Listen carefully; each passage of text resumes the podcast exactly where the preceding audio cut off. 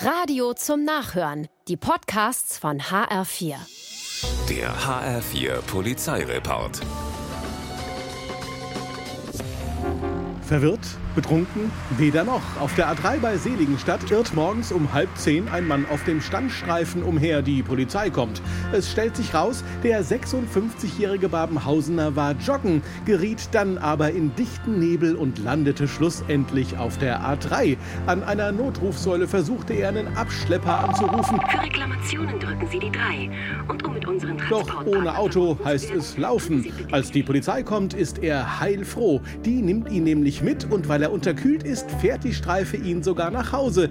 Ganz nach dem Motto, die Polizei dein Freund und Helfer.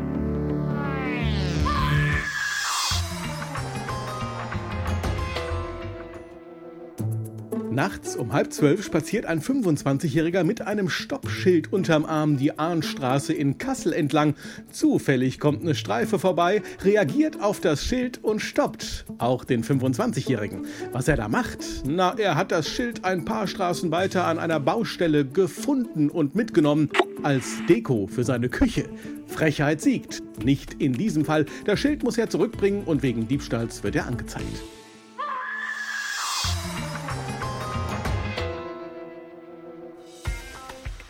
In Marburg steht ein schwarz gekleideter Mann auf einer Autobahnbrücke. In den Händen hält er einen Baumstamm. Autofahrer denken an einen Aktivisten und rufen die Polizei.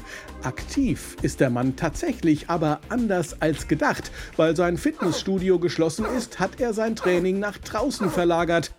Als Hantel dient ihm dabei ein Baumstamm, den er immer wieder in die Luft drückt. Dass er Autofahrer damit erschrecken könnte, hat er nicht gedacht. Die Polizei klärt auf, der 50-Jährige sucht sich einen neuen Trainingsplatz.